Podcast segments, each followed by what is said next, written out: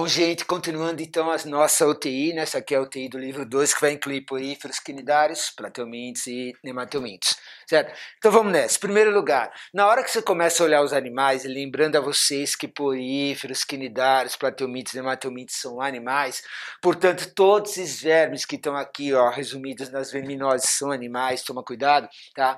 É, toda vez que você vai mexer com eles, é melhor começar pela embriologia, tá? Lembrando a vocês de novo, nova, novamente também, que tem duas aulas específicas para embriologia lá na frente, tá? A gente só está adiantando um pouco o processo.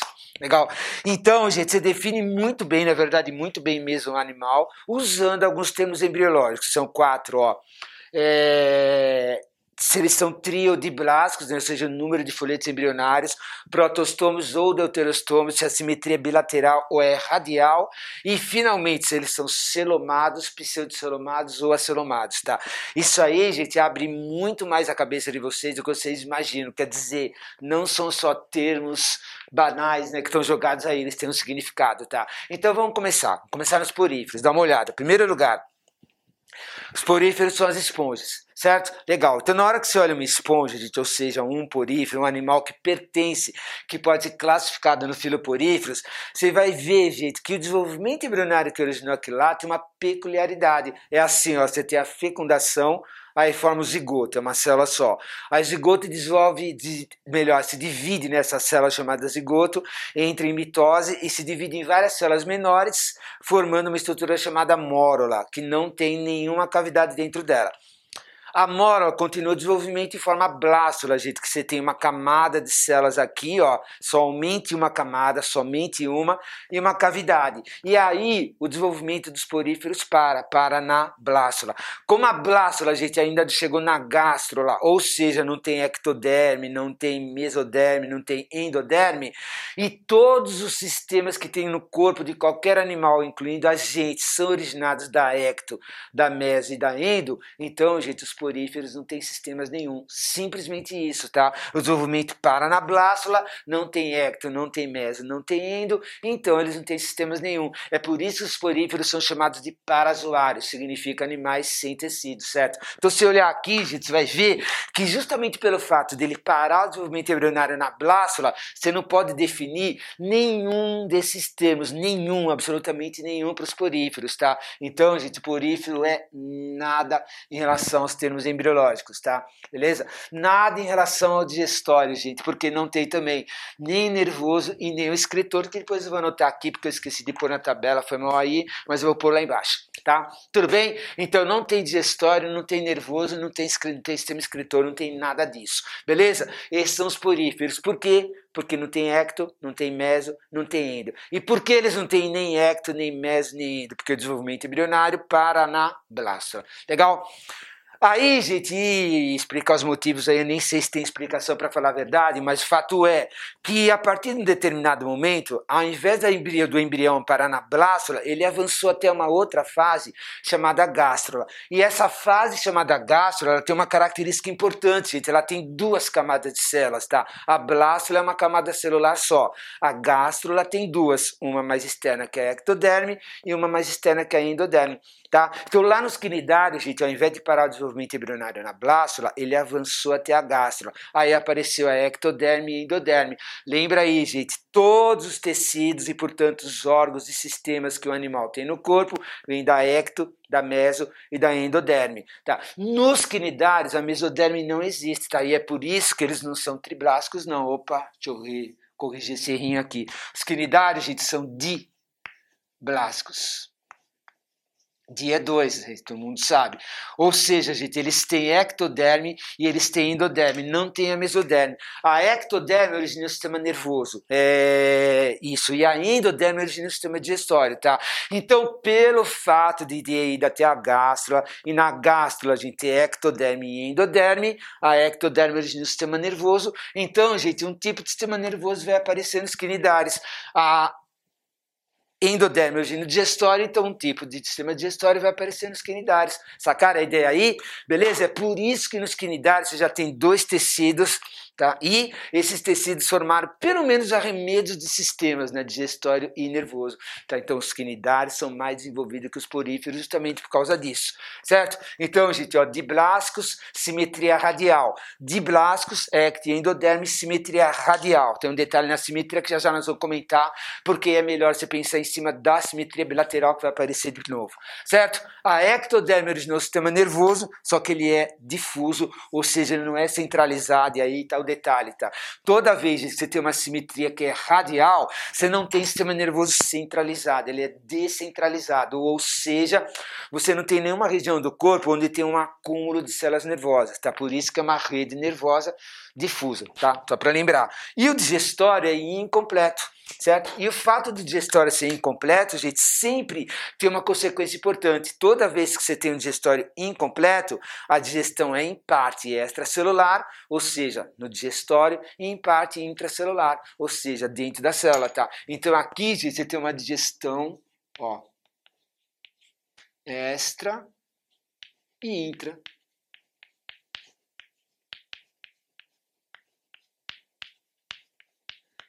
Legal? Você pode perguntar, ah, beleza, mas peraí, ó, lá nos poríferos não tem digestório. Exatamente. É por isso que a digestão nos poríferos é totalmente intracelular. Vamos repetir, ó. Digestão extracelular é aquela que ocorre no sistema digestório, fora da célula, mas dentro do digestório. Digestão intracelular é aquela que ocorre somente dentro da célula. Como os poríferos não têm digestório, então a digestão é completamente o quê? Intra nos poríferos, ó.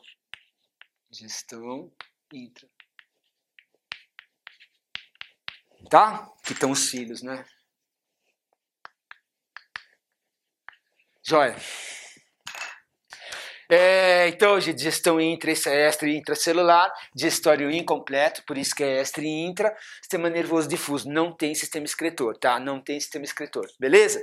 Bom, Agora vamos pegar os plateumintes. Atenção, gente, os plateumintes são o filo central em todos os animais, sem brincadeira, gente. Em todos os animais, incluindo a gente, você tem os plateumintes como o filo talvez mais importante, porque foi lá que uma série de mudanças aconteceram, aconteceu. Então, ó, quer dizer, essa série de mudanças originou esse animais, esse grupo de animais que você pode chamar de plateumintes, que é melhor assim, tá? Mas quais foram elas? Em primeiro lugar, repara, gente, é tudo novidade. Eles são triblásticos, ou seja, ectoderme, mesoderme e endoderme. Por quê? Porque ao invés do desenvolvimento embrionário parar na gástrula, ele avançou. A gástrula, gente, foi modificada, tá? Ela avançou, ela ganhou características novas até começar a originar um novo ser. Não esquece que o novo ser é um embrião que desenvolveu, tá? Legal. Então, como eles avançaram além da gástrula, então, gente, lá nos plateumintes ocorreu uma variação extremamente importante. A mesoderme apareceu. Ectoderme 1 mesoderme 2, endoderme 3, três soletes embrionários, triblástico, pela primeira vez, gente.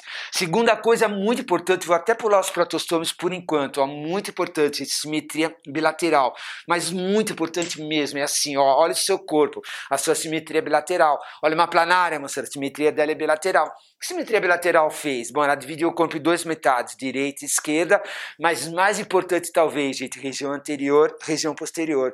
Na região anterior ocorreu um acúmulo de neurônios, tá?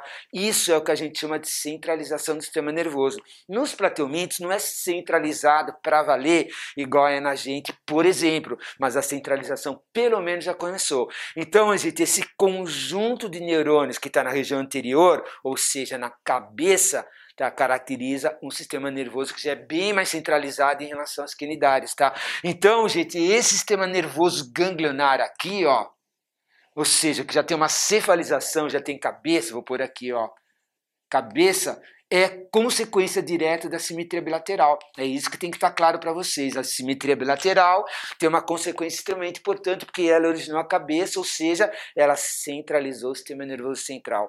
E sistemas nervosos mais centralizados são muito mais eficientes que sistemas nervosos difusos. Então, duas coisas importantes, moçada.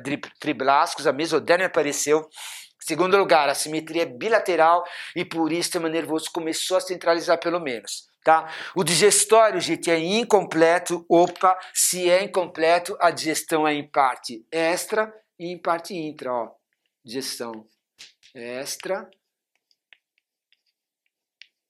e intra. Começa no digestório extracelular, termina dentro das células, tá? Por quê? Porque o sistema digestório é incompleto, ou seja, 100 anos. Incompleto significa 100 anos só para a gente relembrar, tá? Outra coisa importante, gente, o que, que a ectoderme origina? Sistema nervoso, legal. O que, que a endoderme origina? Sistema digestório. A mesoderme, gente, tanto nos plateumintos, aliás, como nos hemateumintos, originou o sistema é, excretor e o sistema reprodutor. Então, na hora que você olha um plateuminto, o excretor está lá. Na hora que você olha um hemateuminto, o excretor também está lá, tá? Tudo bem? Aqui nos plateumintos, gente, sistema excretor é chamado de células flama. Vou pôr ele aqui, ó, excretor.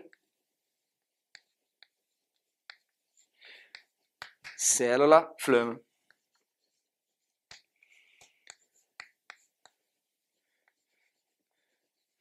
Legal? Tudo bem? E lá nos nemateumites, gente, que também são, ó, dá uma olhada aqui, ó, triblascos e com simetria bilateral, são derivados diretamente dos plateumites, você também tem um sistema excretor, porque a mesoderma origina o sistema excretor. Só que aqui, gente, o sistema excretor, por aqui, ó, excretor, é chamado de canais, né, ou tubos em H. Por aqui, ó, canais em H. Legal? Uma coisa, tem coisa mais importante. Vamos de novo. Ó, o que aconteceu nos plateumintes e nemateumintes também? Ó, ao invés do embrião parar na gástrula, ele avançou, né? Uma gástrula um pouco mais complexa, tá? Normalmente eu chamo de gástrula avançada, não tem nenhum nome específico. Legal. Aí apareceu a mesoderme. A ecto origina o sistema nervoso, a endo origina o sistema digestório. E a mesoderme vai o excretor e o reprodutor. É por isso que vocês estão vendo excretor aqui e excretor aqui, tá? Esse é o primeiro ponto. Então eles são triblásticos é, simetria bilateral. Tá? Tudo bem até aí? Vamos voltando agora. Agora volta aqui, gente, ó, triblascos, protostomos. Opa, o que, que significa esse termo? Ó? Protostome, significa que o blastóporo, que é uma abertura que nós vamos ver detalhadamente lá na embriologia, a gente originou a boca. Então, proto é primeiro, estoma é boca, ó. Primeiro lugar, a boca, tá? E aqui o ânus não apareceu. Mesmo sem o ânus, você vai chamar de protostome. Nos nemateumitos, gente, também são protostômios. Só que nos nemateumitos, o blastóporo originou em primeiro lugar a boca, isso que é um protostômio, né? O blastóporo origina em primeiro lugar a boca, mas, gente, na sequência, o ânus apareceu. Essa segunda abertura no digestório, que é o ânus, apareceu. Então, muito importante, mas muito importante mesmo. Ó. Enquanto aqui você tem um sistema digestório que é incompleto, isso nos plateumintos, os nemateumintos são o primeiro filo onde o sistema digestório passou a ser completo tá? Legal? Opa, digestório é completo, o que aconteceu com a digestão? Passou a ser totalmente extracelular. Um digestório completo é muito mais eficiente porque a digestão ocorre num sentido só, tá? Começa aqui logo depois da boca, termina no final do intestino, as fezes são eliminadas pelo ânus. Portanto, gente, ó, uma hora ou uma vez que você já tem uma digestão, é, ou melhor, um digestório completo com boca e ânus, a digestão passou a ser totalmente extracelular. Então, muito cuidado aqui, eu não tá aqui no cantinho, ó, gestão totalmente extra. Pela primeira vez, então, gente, isso aqui é muito cobrado, tá? Pela primeira vez, você teve um animal com anos, digestão incompleto e, consequentemente, a digestão passa a ser totalmente extracelular. Beleza? Então está aqui o incompleto, completo. O sistema nervoso, gente, é centralizado porque a simetria dos plateumintos também é bilateral e toda vez que você tem uma simetria bilateral, você tem uma, uma centralização, pelo menos inicial, do sistema nervoso, tá? Então o sistema nervoso também é ganglionar, ou seja, gente, um gânglio é um acúmulo de neurônios na região da cabeça. Por que não chama de cérebro? Porque o cérebro tem uma complexidade bem maior, tá? Então esse acúmulo de neurônios na região anterior, que é a cabeça, é chamado de gânglio nesses animais. Tá joia? Tranquilo? Beleza? Bom, detalhe importante agora, gente, ó. Os plateumintos são acelomados. Os nematelmintos são pseudocelomados, tá? Então não vou repetir isso agora, detalhar agora, porque nós vamos continuar a falar de acelomado, pseudocelomado e vamos introduzir os celomados a partir de anelídeos, moluscos, que são os filhos que vêm na sequência, a gente volta nessa discussão. Legal? Lembrando vocês que isso aqui vai aparecer lá na embriologia também. Então aqui já tem um resuminho de, desses é, primeiros invertebrados aí. Tranquilo? É, e a reprodução? Você pode falar, a reprodução na, na tabela é, moçada, não está por algum motivo. Em primeiro lugar, todo animal, sem exceção, tem reprodução sexuada. Não tem exceção. Então a reprodução sexuada vai aparecer em todos os animais, incluindo nos poríferos, tá? Que não tem nada, né, gente? Nem sistema reprodutor, aliás, e incluindo os quinidários também, que, que também não tem sistema reprodutor. Você vai falar, pô, estou tô perdido. Não tem sistema reprodutor? Não. Mas se reproduz? É. Produz gametas masculinos e femininos? É, gente. O sistema, ele não é necessário para a função ocorrer. Então, você pegar, gente, o ser humano, você tem um sistema reprodutor complexo, que inclui pênis, é testículo, ovários, é útero, e aí vai. Aí são sistemas, tem vários órgãos formando um sistema, certo? Mas se você olhar os poríferos, os quinidários, não tem nenhuma sequência de órgãos né, que vão é, caracterizar um sistema, certo? Mas eles têm células ou estruturas específicas capazes de produzir espermatozoides e óvulos. Consequentemente, gente, a reprodução sexuada também ocorre nos poríferos. E nos quinidários, mesmo eles não têm sistema reprodutor. Tá? Aqui nos plateumintes e nemateumintes, que tem mesoderme, ou seja, são triblásticos, o sistema reprodutor está presente lá. Então a reprodução sexuada vai ocorrer aqui, aqui, mesmo sem o sistema, aqui, aqui, com o sistema. Tá? Assexuadamente falando, gente, é basicamente regeneração em todos, né? Em todos aí, sem exceção. Legal. E um detalhe importante aqui nos quinidários. Lembra? São duas formas, o pólipo e a medusa. Então, gente tem algumas espécies de quinidários, o pólipo por reprodução assexuada origina as medusas. As medusas, vocês conhecem como águas vivas, são móveis, então elas podem se encontrar. Então, as medusas, gente, por reprodução sexuada, vão originar uma larva e essa larva vai originar o pólipo. Então, ó, pólipo origina medusa, reprodução assexuada, medusa origina pólipo, reprodução sexuada. Isso é chamado de metagênese ou alternância de gerações, certo? O resto, gente, é padrão, certo? Macho e fêmea se aproximando, trocando o, o espermatozoide, né, entrando no corpo da fêmea ou fecundando o óvulo fora do corpo dela, varia um pouco, certo? E aí você tem uma reprodução sexuada normal. A reprodução sexuada não tem grandes problemas para a gente entender. Legal? Bom, agora o importante mesmo, como vocês sabem, que cai muito, mas muito mesmo, são as famosas verminoses. Tá? As verminoses podem ser causadas por plateumintes e outras verminoses causadas por nematelmintes. A primeira coisa que tem que estar muito clara na sua cabeça é quais são as verminoses causadas por plateumintes? Esquistossomose, teníase. Quais são as verminoses causadas por nematelmintes? Ascaridíase, ancilostomose e a elefantíase que vale a pena relembrar, certo? Então isso aí é a primeira coisa que vocês têm que lembrar. A segunda coisa importante vai fazer a gente voltar naquela série de conceitos lá. Então vamos nessa, ó. O que é agente etiológico? Agente etiológico é o causador da doença. O que é vetor? Vetor é o transmissor. O que é hospedeiro definitivo? É o animal aonde é, ou melhor, tá? É o animal hospedeiro, ou seja, tá? Dentro do animal você tem o verme, por exemplo, nesse caso que causa doença, que é o agente etiológico, tá? Então, por exemplo, o ser humano, moçada, tem um verme dentro dele. Então, o ser humano é o hospedeiro desse verme. Se no ser humano esse verme for capaz de fazer reprodução sexuada, então o ser humano é o hospedeiro definitivo. O hospedeiro definitivo é aquele onde ocorre a reprodução sexuada. Estão pegando aí? Legal. O hospedeiro intermediário é aquele onde não ocorre a reprodução sexuada. É assim que você vai definir, ó, definitivo, é onde ocorre a reprodução sexuada. Intermediário é onde não ocorre a reprodução sexuada, tá? Como os vermes, gente, são animais e todo animal tem reprodução sexuada, então em qualquer doença onde tenha dois hospedeiros, um deles vai ser o definitivo, um deles vai ser o intermediário. Legal? Isso não ocorre nos protozoários, porque a maioria dos protozoários não tem reprodução sexuada. Então você não pode definir, é, definir definitivo e intermediário, tá? Relembrando rapidinho, gente, ó. Doença de Chagas, leishmaniose, é, amebíase, giardíase são causadas por protozoários sem reprodução sexuada. Então não tem como falar quem é o HD quem é o HI, hospedeiro definitivo e hospedeiro intermediário, nessas doenças, tá? Então, gente, doença de Chagas, é, leishmaniose, amebíase, giardíase, você não define nem hospedeiro definitivo nem hospedeiro intermediário. Na malária, o protozoário que causa malária, o plasmódio, gente, ele tem reprodução sexuada. Na malária, o hospedeiro definitivo é o ser humano.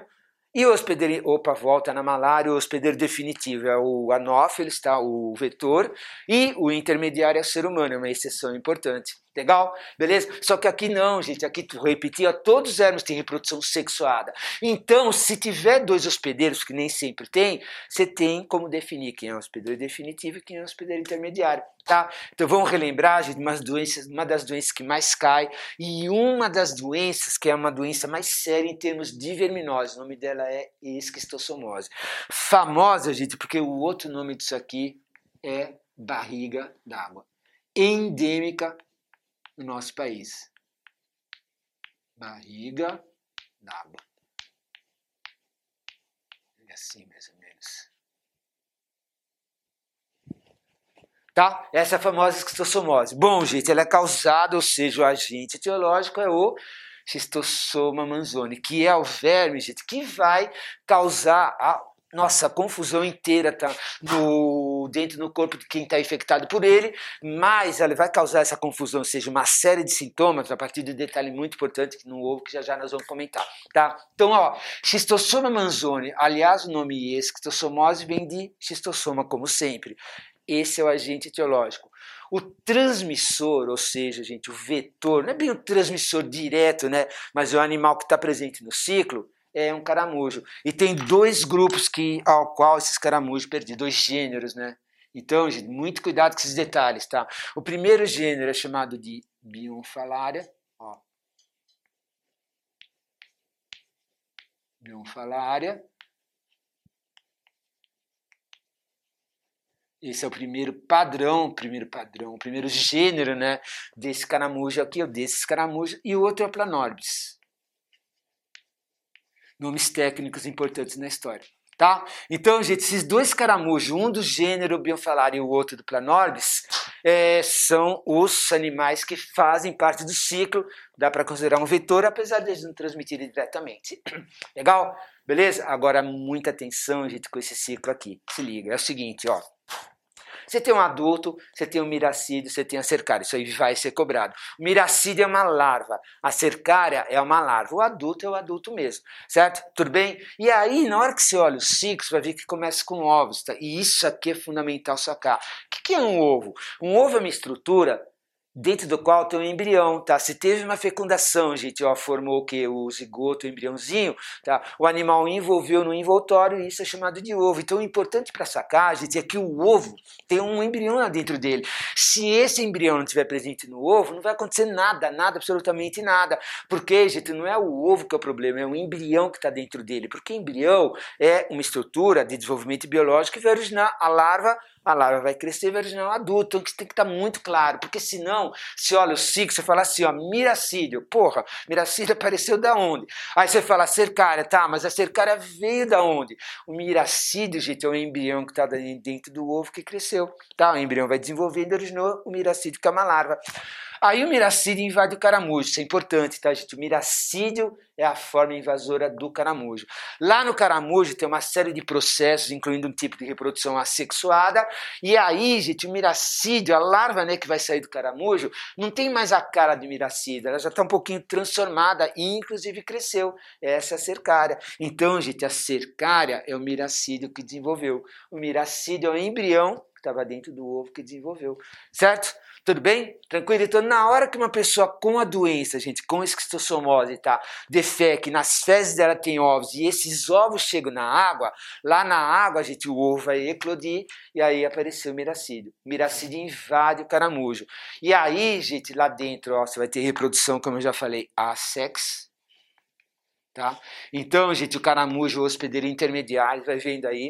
E aí, você tem a cercária, que é o miracídio que desenvolveu, certo? E agora vem um negócio importante, essa cercária gente, também é uma larva, e ela está nadando, ela está na água, ó, vou pôr aqui, ó, na água.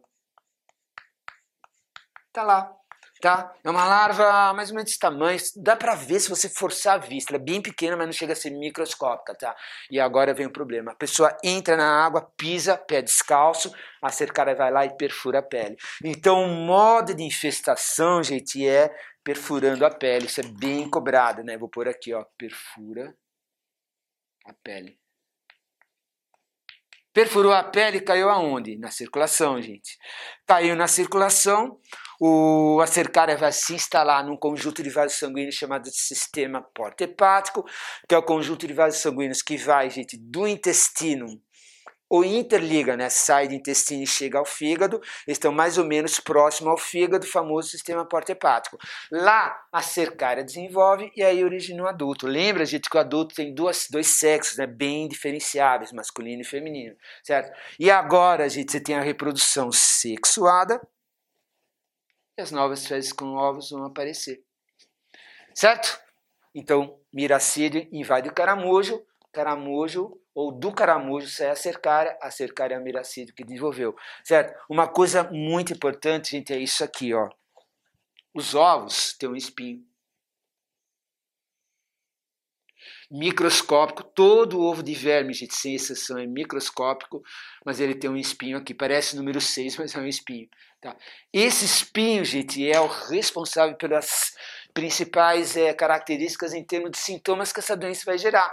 Lembra que são centenas e centenas e centenas de ovos produzidos todo dia, certo? São esses ovos, gente, que vão perfurando todos os tecidos, desde o sistema porta-hepático até o intestino, e é por isso que eles saem nas fezes. Essas perfurações ou essas perfurações que esses ovos vão causar no corpo são os responsáveis principais pelos sintomas que essa doença tem. A doença é muito séria, difícil de tratar, tratamento demorado, é uma das piores verminoses que existe, tá? Essa é a esquistossomose.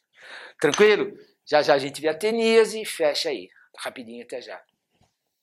Bom, teníase agora, gente, segunda doença causada por plateumintes, tá? Famosa, milenar, a Tenia solium, a Tenia saginata, são conhecidas pela nossa espécie há muito tempo e é por isso que elas têm um nome popular, solitária. Por que solitária? Porque normalmente só tem uma, certo? Elas podem ser em grandes tamanhos mesmo, tá? metros, 3, 5, 7, já ouvi várias, dependendo do tempo que ela está presente dentro do ser humano que ela está parasitando, certo? Então essa famosa teníase, famosa, famosa, famosa. Bom, gente, em primeiro lugar, ó, você tem a tênia sólio e você tem a tênia saginata, certo? A tênia sólio tem como hospedeiro intermediário o porco e a Tênia saginata tem como hospedeiro intermediário o boi. Então aqui, gente, você tem um HI, ó, que é o porco. Essa é a tênia sólio.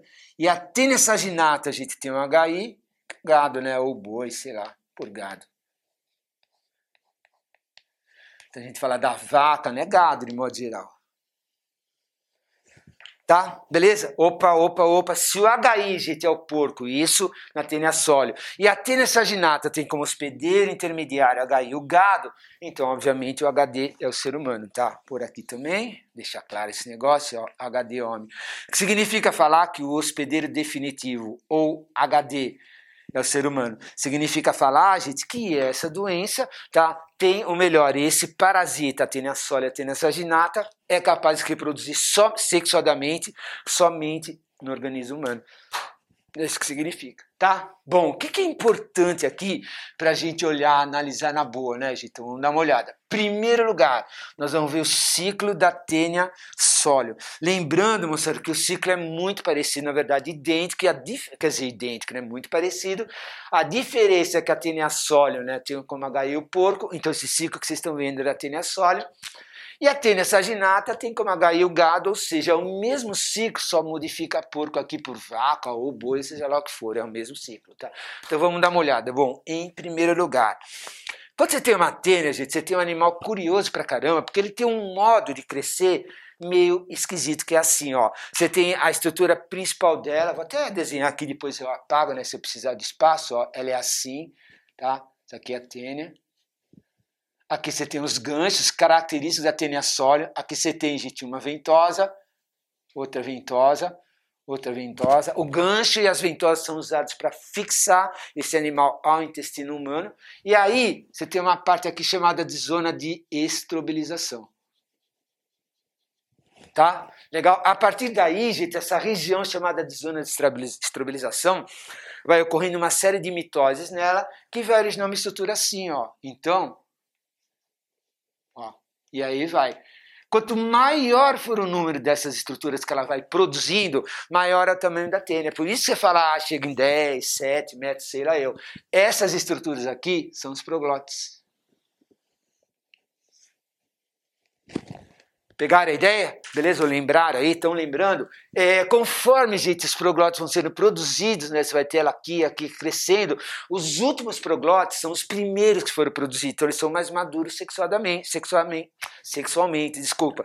O que significa falar que nos proglotes mais que estão no final, você já tem um reprodutor masculino e um feminino completo no mesmo animal, o que garante para elas, moçada, a capacidade delas fazerem um processo chamado autofecundação. Então, é um tipo de reprodução sexuada chamado autofecundação e essa reprodução sexuada não ocorre no porco, ocorre no intestino humano. Por isso que o ser humano é o hospedeiro definitivo. Tá? Então, ó, fezes com proglotes. Aí, gente, os últimos proglotes né, que estão aqui na frente vão se destacando, destacando, destacando e saem nas fezes. Tá? Agora que tem que ficar um negócio claro. Não importa que o proglote está lá. Não é o proglótico que é importante, o importante é o ovo que está dentro dos proglotes, porque é dentro do ovo que vai estar o embrião. Tá? Isso que é importante. É por isso que de vez em quando está fezes com proglotes e de vez em quando está direto fezes com ovos. Entenderam? Aí tá? o ovo é importante, mostrar, porque o embrião está dentro dele. É o embrião que começa a crescer e vai originar essa larva. Essa larva é chamada oncosfera. A oncosfera, gente, é a larva central para você entender o, o processo, porque funciona assim: ó, como o porco ingerir os ovos, então aqui você tem uma ingestão, ó. Então, como o porco, gente, ingeriu os ovos, ó, ingestão, então esses ovos estão no intestino dele. Lá no intestino os ovos abrem e aí aquela larva chamada oncocera vai sair, ela é microscópica. Lá no intestino, gente, ela perfura o intestino do porco e cai na circulação, certo? Então ela está na circulação do porco. Então olha que viagem, ela foi ingerida, tá? perfurou o intestino do porco lá, caiu na circulação. A partir do momento que ela está na circulação, ela tende, gente, a se instalar no cérebro do porco ou na musculatura de porco, tá? Para nós, em relação a essa doença, o fato de estar tá na musculatura do porco é mais importante, porque a musculatura do porco, gente, é comestível para nós é bisteca, é lombo, pernil, tudo isso é musculatura de porco, tá? Na hora que essa oncosfera ó, perfurou o intestino, estão acompanhando? E caiu na circulação do porco e se instalou na musculatura, ela cresce. O nome da oncosfera, depois que ela cresceu, é ciste cerco. A larva, gente, chamada ciste cerco, é a larva oncosfera que cresceu. E agora ela está na musculatura do porco. Se essa larva, gente, for ingerida viva, ou seja, a carne não foi bem cozida, etc e tal, tá? ingerida por um ser humano, essa larva, esse cerco, agora está no intestino humano. Vai vendo, não é uma larva, é uma larva. Gente, o que, que o embrião faz da vida? O embrião cresce. O que, que uma larva faz da vida? Ela cresce este cerco vai crescer, se ela for ingerida, né? Então aqui teve uma ingestão, ó, tá? Este cerco vai crescer, e aí, lá no intestino humano, gente, você vai ter a tênia adulta, grifa aí, porque é um gênero, a tênia adulta, tá? Tá lá no intestino humano, então por aqui, ó, no homem, intestino. Ó que viagem, moçada, começou no porco, a larva oncocera perfurou, chegou no circulatório do porco, se fixou na musculatura, cresceu, originou-se cerco. Esse cisto cerco foi ingerido pelo ser humano. Olha só que viagem que é esse ciclo. Talvez o ciclo mais difícil que a gente já tenha visto. Tá? Aí a tênia está lá. Ó a tênia aqui. Essa aí é a tênia adulta. E aí ela começa o processo de autofecundação. Então aqui, gente, você tem uma reprodução sexuada chamada de autofecundação abreviar aqui, e é uma reprodução sexuada. Apesar dela estar fecundando ela mesma, a reprodução é sexuada. Certo? Legal. E aí a gente vai produzir os proglotes, cheio de ovos, com o embrião. Esses proglotes são eliminados nas fezes e o ciclo fechou. Tá? Beleza? Então, muito cuidado com, as férias, gente. É essa larva que tem que ser compreendida para sacar o ciclo. Tá? Perfurou, no intestino do porco, caiu no circulatório, foi parar na musculatura do porco. Beleza? Então agora tem uma pergunta assim. E se um indivíduo, um ser humano, gente, originar direta, originar, não, desculpa, é, ingerir diretamente os ovos, diretamente os ovos, ou seja, ele não comeu carne de porco com cerco, ele ingeriu os ovos. Como? Na água não tratada, ou mostrando em verduras, legumes, frutas que foram é, lavados com uma água que estava contaminada por esses ovos. Não esquece que os ovos são microscópicos, não dá para ver, certo? Então, se o ser humano ingerir os ovos, tá? Então, gente, tira o porco da sua cabeça agora, põe o ser humano aqui, ó. Eu ingeri ovos de tênia sólio. Esses ovos foram parar no meu intestino. Lá no meu intestino, gente, eles romperam, liberaram a larva chamada oncosfera. Essa larva, essas larvas perfuraram o meu intestino, caíram na minha circulação, certo? E aí, gente, no ser humano, ela tende a se instalar em vários locais do corpo, incluindo a musculatura, mas também no cérebro. Lá no cérebro, a larva oncosfera vai crescer e vai gerar uma larva chamada cisticerco. Essa doença é a famosa cisticercose. Não confunde, gente, a teníase, ó, teníase é a ingestão de cisticerco. Até melhor, vou até rapidinho, vou até trocar a ordem aí, do jeito que eu fiz, ó, peraí. Ó, fica melhor.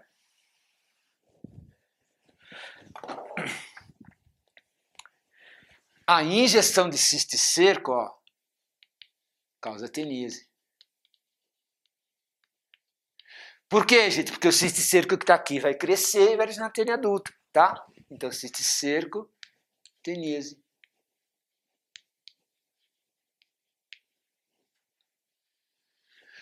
Feito, mas se um ser humano ingerir, digerir diretamente os ovos, gente, ó, ovos, aí a doença é a ciste ser quase. Sacaram aí? Por quê? Porque se os ovos forem ingeridos por um ser humano, eles vão fazer o mesmo trajeto que eles fariam no, no corpo do porco, tá? E aí, ó, perfurou, e aí você tem esse cerco no é, cérebro humano. Normalmente é a famosa neurocisticercose, tá? Então, gente, se for ingestão de ovos, vai ter uma doença chamada cisticercose. Atenção, anota aí, somente ovos de tênia sólida. Vou repetir, gente, a cisticercose é causada somente pela ingestão de ovos de tênia sólida. Tênia saginata não. Tá aqui, ó.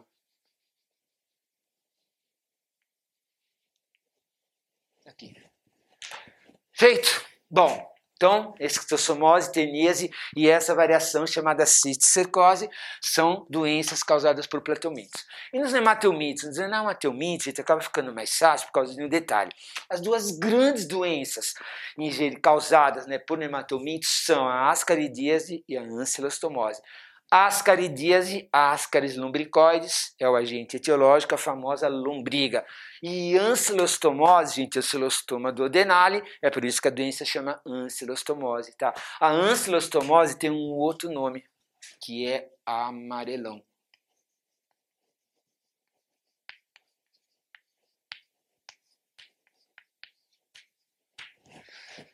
Legal? Beleza? Por que amarelão, gente? Já já dar volta a falar, mas é porque tem uma perda de sangue vai causar uma anemia e aí você tem amarelão. Por que, que eu fiz assim? Ó, aqui está em branco, aqui está em branco e o resto tudo em amarelo. Porque, gente, a partir do momento que a larva chegar no circulatório, você vai ter um ciclo que é basicamente praticamente idêntico nos dois, tá? Então vamos devagar agora, porque o que os caras vão cobrar é assim, ó. Qual é a diferença no modo de infestação? Nas caridíase e na ancilostomose, tá? Então, olha só, fezes com ovos, aqui também fezes com ovos tá? Tudo bem? Aí tá assim, gente, ó, larva no sangue, larva no sangue, legal. Então parece idêntico por enquanto, só que a diferença tá aqui. Em primeiro lugar, os ovos do Ascaris lumbricoides, são bem resistentes, então eles não rompem no ambiente, tá? Eles estão na água, eles foram eliminados pelas fezes, estão na água ou num barro molhadão lá, moçada, ou no meio da terra, do solo de uma plantação qualquer, eles estão lá vivos, tá? Eles só vão ser rompidos, quer dizer, ele só vai abrir, só vai eclodir depois que ele passar pelo sistema digestório humano. Por incrível que pareça, o HCl, por exemplo, de estômago, gente, ajuda a romper esse envoltório, né? E aí fazer com que a larva que está dentro do ovo saia. Portanto, moçada, aqui você tem um modo de infestação que é via ingestão. Esses ovos têm que ser ingeridos. É por isso que frutas, legumes, alimentos crus e água têm que ser higienizados e a água tem que ser tratada, tá? Então aqui você tem uma ingestão. Olha só a diferença. Aqui não. Aqui, gente, os ovos, tá, eles não são tão resistentes, bem menos resistentes do que os ovos de ascaris. Então, os ovos do ancilostoma duodenale, eles caem no solo, gente, e aí já abre, e aí a larva sai. Essa larvinha, gente, que é o embrião que estava dentro do ovo, que desenvolveu, ela sobrevive um longo tempo andando no solo, mais ou menos um mês andando no solo, mesmo se estiver quente, sem comer, inclusive. Na hora que uma pessoa pisa sobre essa larva descalça, a larva perfura a pele. Então, gente, enquanto aqui você tem um modo de infestação, que é ingestão, ó, aqui você tem um modo de infestação que é perfuração da pele, ó. Perfura.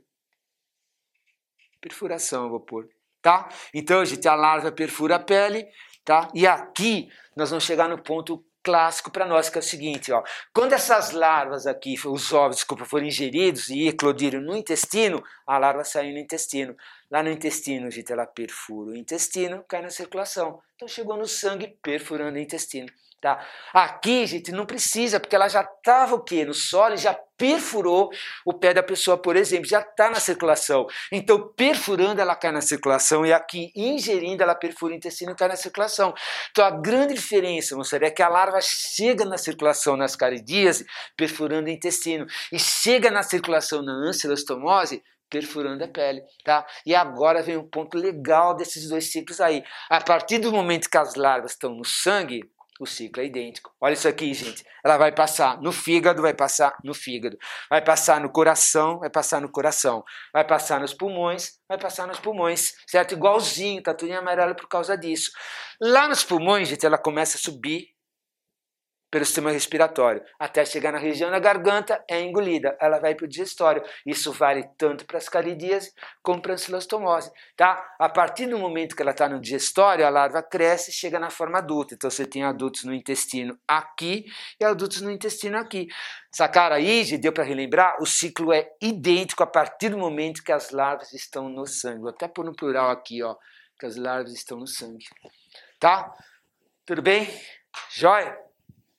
Bom, adultos, reprodução sexuada, vamos anotar aqui, ó, reprodução sex, por em rosa aqui, ó, reprodução sexuada, reprodução sexuada. Tá? Fezes com ovos e acabou. Repara, moçada, não tem outro hospedeiro, tá? Esse aqui é só o ser humano, aqui é só o ser humano, então não tem como falar HD, HI, certo? Mas todo animal, incluindo esses dois vermes, tem reprodução sexuada. Legal? A outra doença que vale a pena a gente relembrar é a elefantíase, também causada por nematomintes, certo? E o agente etiológico é um verme chamado Wuchereria bancroft, e atenção, a coisa mais importante aqui é que o hospedeiro, ou melhor, o vetor, né, o transmissor, é um pernilongo chamado Culex, e o colic, gente, é o pernilongo comum, pernilongo doméstico que já picou a gente, eu e vocês, várias vezes, tá? Legal, esse é o transmissor, isso aqui é o que mais cai nessa doença aqui.